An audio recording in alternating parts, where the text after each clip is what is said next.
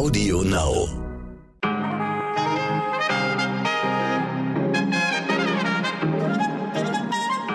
Ich wünsche Ihnen einen wundervollen guten Morgen Ihnen allen da draußen an diesem hoffentlich sonnigen letzten Tag der Woche kurz vor Pfingsten. Heute ist Freitag, der 21. Mai und das ist heute wichtig.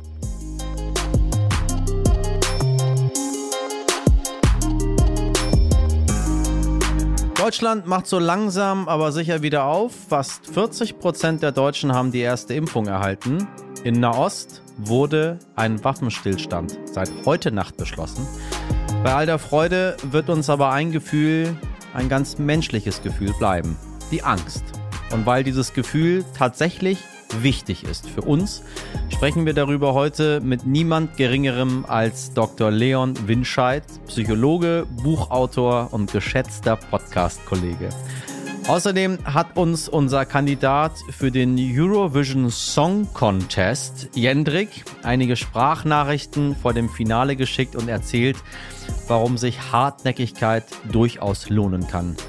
Und Sie sehen, ich tue mich mit dem Wort Eurovision Song Contest immer noch ein bisschen schwer. Ich sage immer noch sehr gerne Grand Prix Eurovision de la Chanson. Mesdames et Messieurs.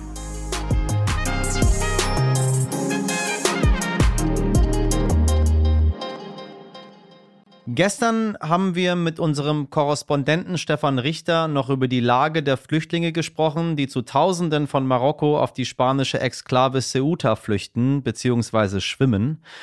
Wir kennen die Zahlen, nur berühren die uns meistens leider eher wenig. Aber was viele heute berührt, ist das Foto, das ein Mann zeigt, der ein völlig durchnässtes, blasses und regungsloses Baby aus dem Meer vor Ceuta rettet das zu sagen und daran zu denken, bitte haben Sie Verständnis dafür, fällt mir sehr schwer. Dabei hatte Juan Francesco Valle, ein Polizist der spanischen Einheit Garda Civil, den kleinen Jungen erst gar nicht erkannt. Ahí manteniéndose a flote y en un principio creíamos que en la espalda llevaba una mochililla o ropa para cambiarse, lo que fuese, hasta que le vimos la cabecita. Entonces vimos que era un bebé y, y el bebé estaba eh, La mujer iba flotando como podía y el bebé pues iba metido en el agua. Entonces rápidamente mi compañero Obrero y yo fuimos hacia ellos. Juan sagt, die Frau trieb im Meer. Zuerst haben sie gedacht, sie trägt einen Rucksack mit Kleidung, damit sie die wechseln kann. Bis Juan und sein Partner den kleinen Kopf gesehen und erkannt haben, es ist ein Baby. Beide sind dann schnell hin. Er hat sich das Baby geschnappt und versucht, dass es möglichst nicht mehr das Wasser berührt, weil es schon so nass und kalt war.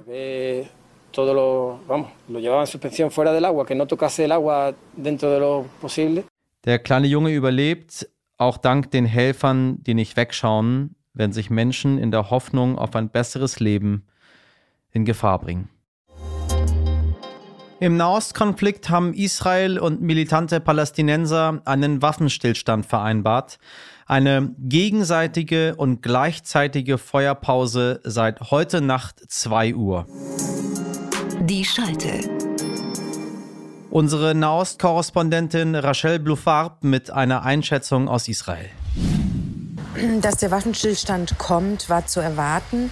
Denn ähm, vor zwei Tagen war der ja schon angekündigt. Beide Seiten haben Bereitschaft gezeigt. Ähm, und wenn das so ist, dass man schon anfängt darüber zu reden und, und Teile dieser Gespräche an die Öffentlichkeit ähm, dringen, zu den Medien, dann ist das klar, dass hinter den Kulissen verhandelt wird. Hinzu kam, dass ähm, US-Präsident Biden viermal mit Israel-Premier Netanyahu telefoniert hat und massiv Druck ausgeübt hat. Und dann gab es eine Kabinettssitzung und in der äh, hat die israelische Regierung dann ähm, entschieden, dass nun sie sich auf diesen Waffenstillstand einlassen. Der beinhaltet Ruhe, wird mit Ruhe belohnt. Das heißt aber auch, dass wenn die radikale Hamas aus dem Gazastreifen wieder Raketen auf Israel schießt und das Feuer eröffnet, dann wird Israel reagieren.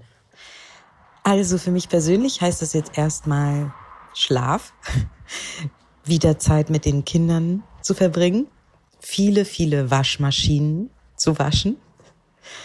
Das heißt jetzt auch, dass nach zehn Tagen die Kindergärten wieder aufgehen. Das heißt, meine Tochter kann dann wieder in den Kindergarten. Das ist ja nicht nur Ausnahmezustand, das ist ja Ausnahmezustand für alle, für die ganze Familie. Und ähm, ja, das ist mir besonders wichtig, dass jetzt der Alltag auch für meine Tochter wieder losgeht.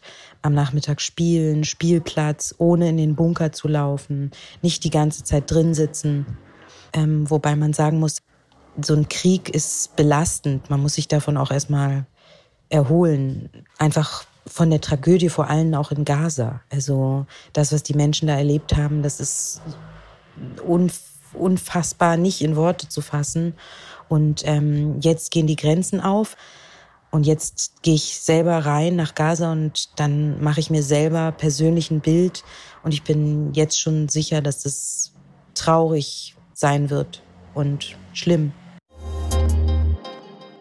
Im Fall von der spurlos verschwundenen Madeleine McCann gibt es eine neue Spur, meine Damen und Herren, und die könnte was mit dem zuletzt gesprengten Kinderpornonetzwerk Boys Town zu tun haben.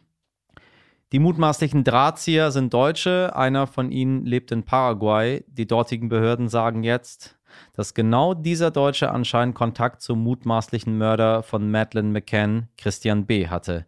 Möglicherweise gäbe es Elemente, die zur Klärung des Falles Madeleine beitragen könnten, heißt es. Über Boys Town haben wir hier schon vor einiger Zeit gesprochen und zwar mit Kriminologin Dr. Rita Steffes N.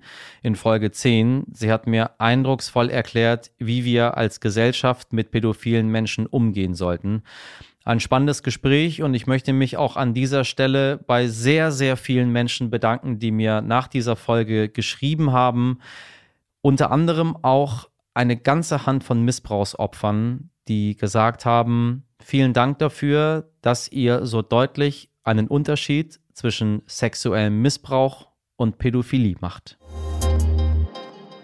Am Abend gab es beim virtuellen Programmtreffen der CSU in Bayern übrigens Söder und Laschet im Doppelpack. Und während der neue Kanzlerkandidat der Union zu einer kleinen Gastrede ansetzt, ja, da trinkt Söder doch tatsächlich aus einer Tasse mit der Aufschrift Alles wird gut. Ja, sowas, sowas Plumpes, das habe ich schon lange nicht mehr gesehen, Herr Söder. Ganz zu Beginn hat er übrigens gesagt, der Söder, dass die Grünen nicht übers Wasser laufen könnten, dass sie auch Bäume fällen und Straßen teeren würden. Gut, das sind jetzt nun ganz neue Infos. Ich überlasse es mal Ihnen, wie Sie da draußen damit jetzt umgehen. Ironie aus. Und wenn wir schon bei Tassen sind, endlich ist es soweit. Der Bierkönig auf Mallorca macht wieder auf. Eine Nachricht, auf die Sie alle da draußen gewartet haben. Nach neun Monaten Zwangspause. Damit beginnt die Partysaison am Ballermann.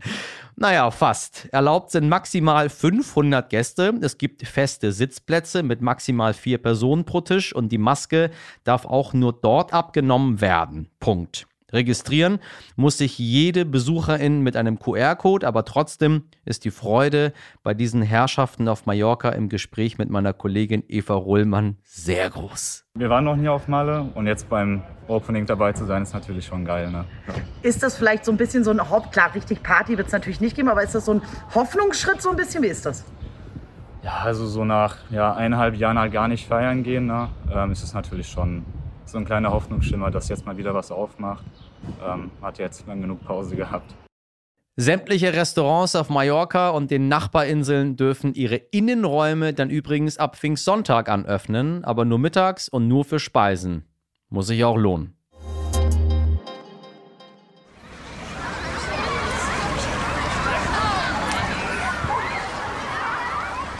Na, meine Damen und Herren, was haben Sie vor am langen Pfingstwochenende? Sollten Sie nicht auf Malle sein? Geöffnete Restaurants, keine Ausgangssperren mehr. In vielen Landkreisen und Städten sind sogar wieder Kulturveranstaltungen möglich. Just gestern hat sich die EU auf ein Zertifikat für Corona-Impfung und Tests geeinigt, das uns das Reisen erleichtern soll. Ja, und heute macht sogar der Europapark in Rust wieder auf. Zwar mit reduzierter Besucheranzahl, aber immerhin. Haben wir so lange darauf hingefiebert auf mehr Normalität, ne? Als wir in der Redaktion darüber gesprochen haben, kam recht zaghaft aber auch folgender Punkt auf. Setzt uns das nicht auch etwas unter Druck, dass nun plötzlich alles wieder hochgefahren wird? Hochzeitsplanungen, nachzuholende Geburtstagsfeiern, Wiedersehenspartys.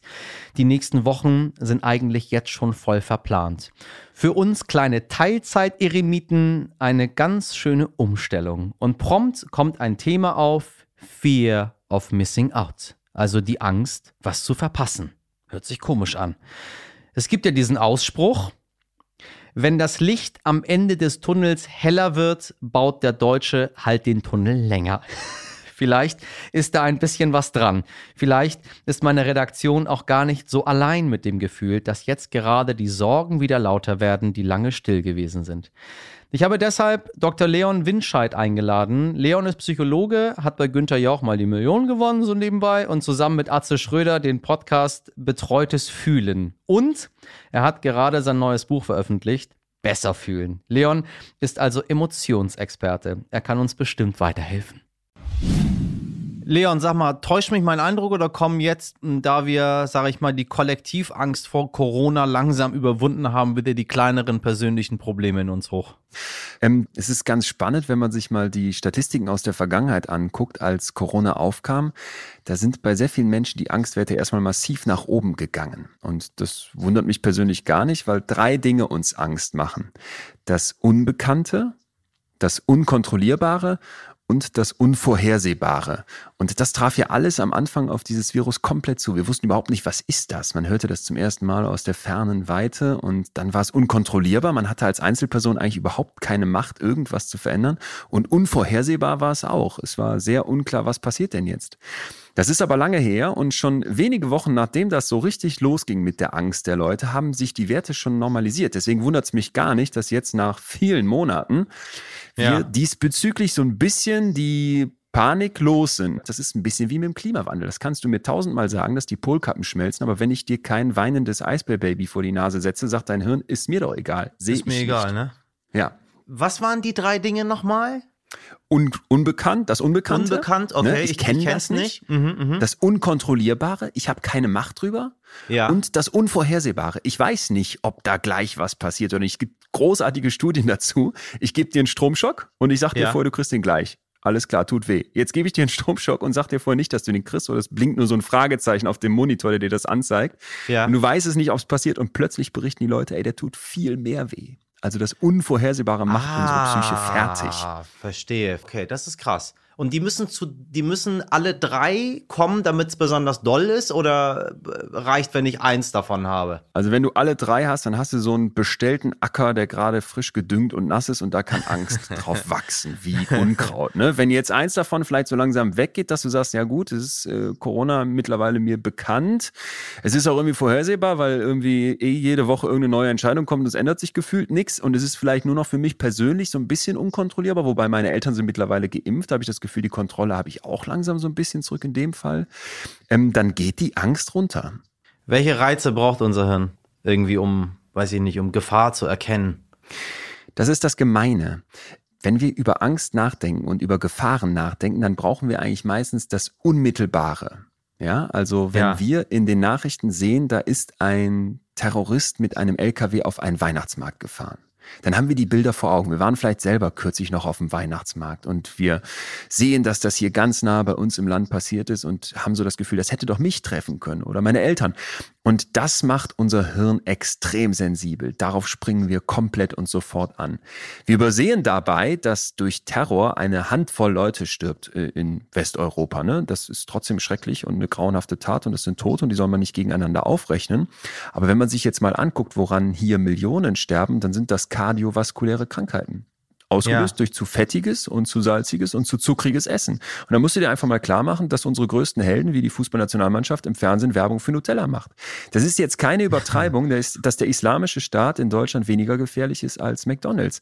Und das ist das Krasse, was unser Hirn da macht. Du kannst Angst nicht rational im Kopf versuchen zu packen. Ne? In dem Moment, wo ich dir sage, ey, die Gefahr von Klimakatastrophe, die Gefahr von Corona und exponentiell sich ausbreitenden Viren oder die Gefahr von zu fettigem Essen, die ist riesig. Da sterben ganz viele Menschen durch. Dann sagt dein Hirn, ist mir doch egal. Ich kann mir vorstellen, dass wenn ich gleich in den Keller gehe, dass da eine Spinne hockt und ich habe komplette Panik. Heißt das, wenn wir dann weiterdenken, dass sich irgendwie, weiß ich nicht, sowas wie Schrecken abnutzt, dass man irgendwie, naja, wie soll ich das sagen, äh, so eine Hornhaut auf der Seele gewachsen bekommt? Ja, Angst ist tatsächlich eins meiner Lieblingsthemen und deswegen ist es bei mir im Buch auch das erste Kapitel geworden. Ich habe mich ja sehr, sehr ausführlich mit den Gefühlen beschäftigt und auch wie wir damit umgehen. Und dieses Stichwort Hornhaut ist eigentlich das perfekte Bild, denn keine Angst hält an, wenn du dich ihr stellst.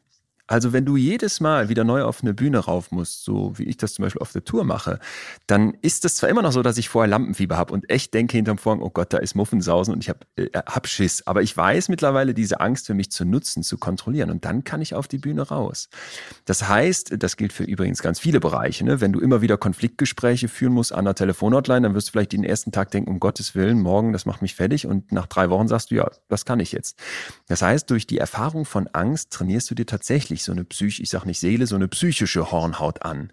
Und das finde ich ist etwas sehr Beruhigendes, denn du kannst dich deiner Angst stellen. Und meine Kernbotschaft zum Thema Angst ist, versuch die nicht zu besiegen, versuch die nicht loszuwerden. Wenn du Angst empfindest, lass dieses Gefühl zu, nimm es ernst, denn es will dir etwas sagen. Und mehr noch, es will dir Energie bereitstellen, um eine Herausforderung vor dir zu lösen.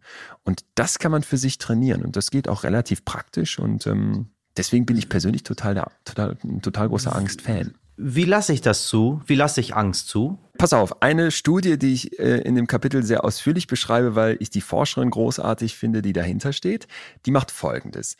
Die nimmt junge Menschen und die müssen auf eine Bühne rauf und die müssen da Don't Stop Believing singen. Und zwar im Grunde gegen ihren Willen, ne? weil das sind jetzt keine Sänger, das ist für die eine grauenhafte Vorstellung. Können wir uns alle, mhm. äh, glaube ich, ja. ausmalen. Ja, Dann ja. andere müssen eine Rede halten und wieder andere müssen einen Mathe-Test machen und das ist ja schrecklich so, wenn du die Leistung da plötzlich vor irgendeinem Publikum abrufen musst. Und jetzt kommt's.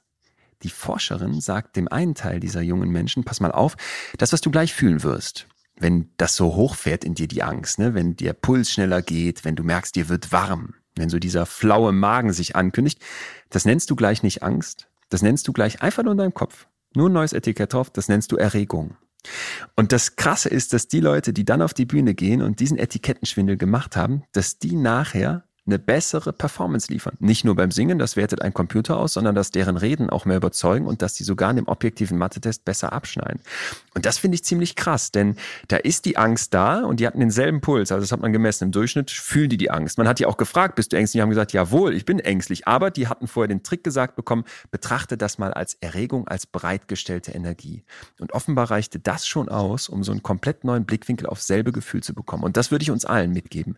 Wenn Angst aufkommt, Stell dir nicht dieses große schwarze Monster vor, den Brecher im Atlantik, der dich äh, unter sich zermalmt, sondern stell dir eher eine Woge vor. Eine Woge an Energie, mit der du schwimmen kannst, auf der du surfen lernen kannst. Und so kann man Angst nutzbar machen. Also soll ich Angst als eine Art Freund verstehen, richtig? Ähm, dies, dieses Angstthema ist eins, was, was ganz viele Menschen versuchen wegzuschieben und zu verdrängen.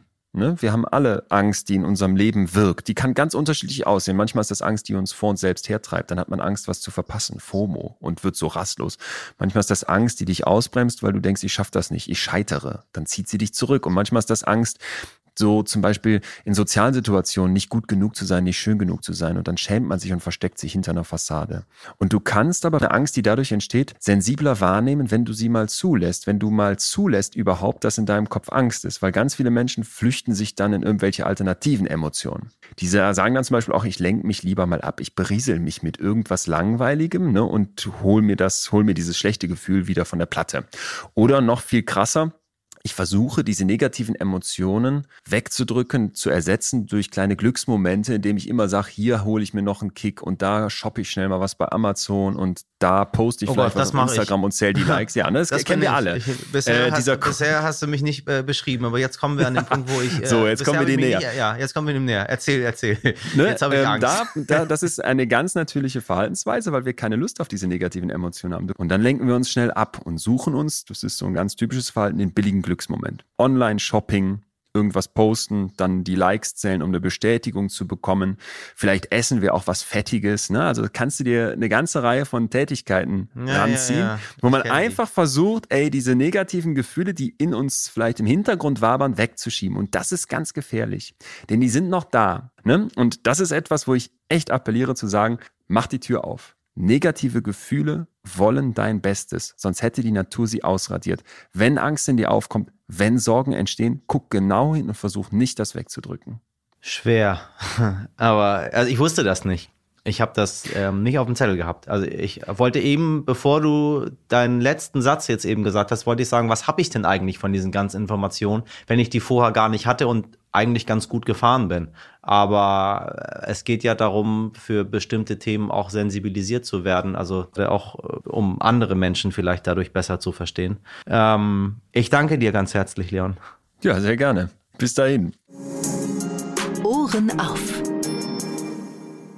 Zum Schluss blicken wir noch nach Rotterdam. Dort findet nämlich morgen am Samstag das Finale des Eurovision Song Contests statt. Ich tue mich immer noch schwer mit dem Wort. Ich sage immer noch gerne Grand Prix Eurovision de la Chanson, meine Damen und Herren.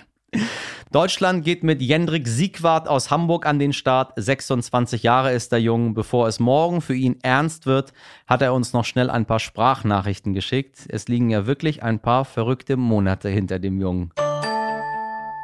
Ich wollte mich bewerben, aber konnte nicht, weil der NDR hauptsächlich Künstlerinnen und Künstler anschreibt, die sich bewerben sollen, oder irgendwo einen versteckten Link zu finden sein musste, den ich nicht gefunden habe.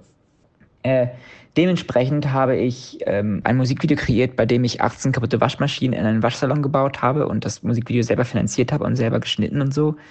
Und habe Behind-the-Scenes-Videos zu diesem Musikvideo online gepostet, in denen ich gesagt habe, hallo, ich möchte zum ESC, hallo, hallo. Und durch dieses Projekt, durch dieses Musikvideoprojekt sind sie auf mich aufmerksam geworden, beziehungsweise ein Follower auf Instagram, der gesagt hat, hey Jendrik, ich habe eventuell den Kontakt zum ESC. Weil ich ja, wie gesagt, ein No-Name bin.